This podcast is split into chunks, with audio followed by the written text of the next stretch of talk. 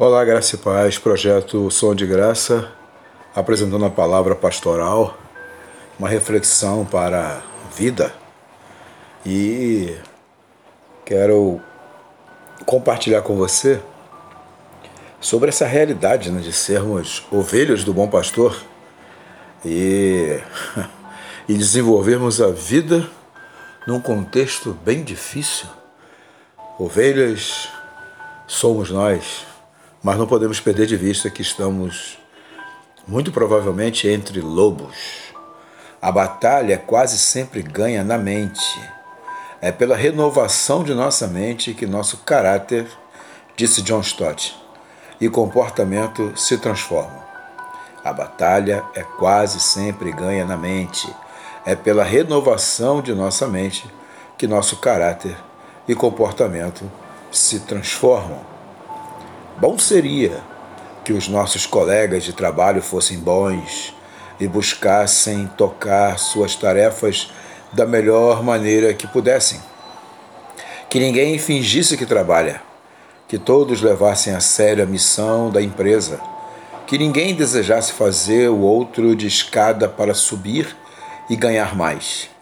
Que todos fossem amigos uns dos outros, que ninguém pensasse e falasse mal dos companheiros que todos fossem dignos de confiança, que ninguém prejudicasse a organização.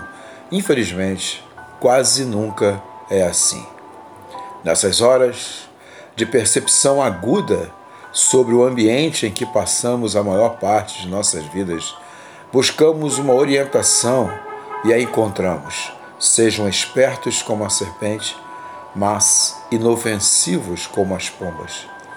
Palavras de Jesus Cristo em Mateus 10, 16. Se não mantivermos esta tensão, desistiremos de ser ovelhas entre os lobos. Se a mantivermos, cresceremos entre os lobos, mas continuaremos o que somos: ovelhas. Ovelhas ouvem, mas os lobos só sabem urrar. Uh, ovelhas se calam para não jogar pérolas aos porcos. Ovelhas oram, pedindo sabedoria sobre como agir, sem ingenuidade, mas sempre com esperança, sem se deixar usar, mas nunca abusar. Ovelhas agem segundo uma agenda que vem de cima, nunca da baixaria ao redor.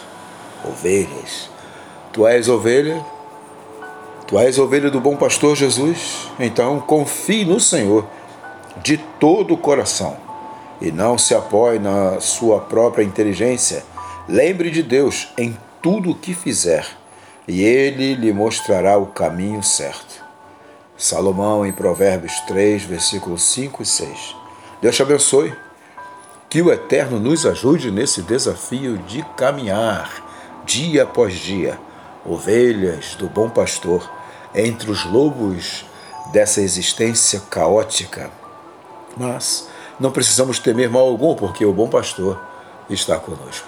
E se ele está conosco, nada nos faltará. Um grande abraço em nome de Jesus.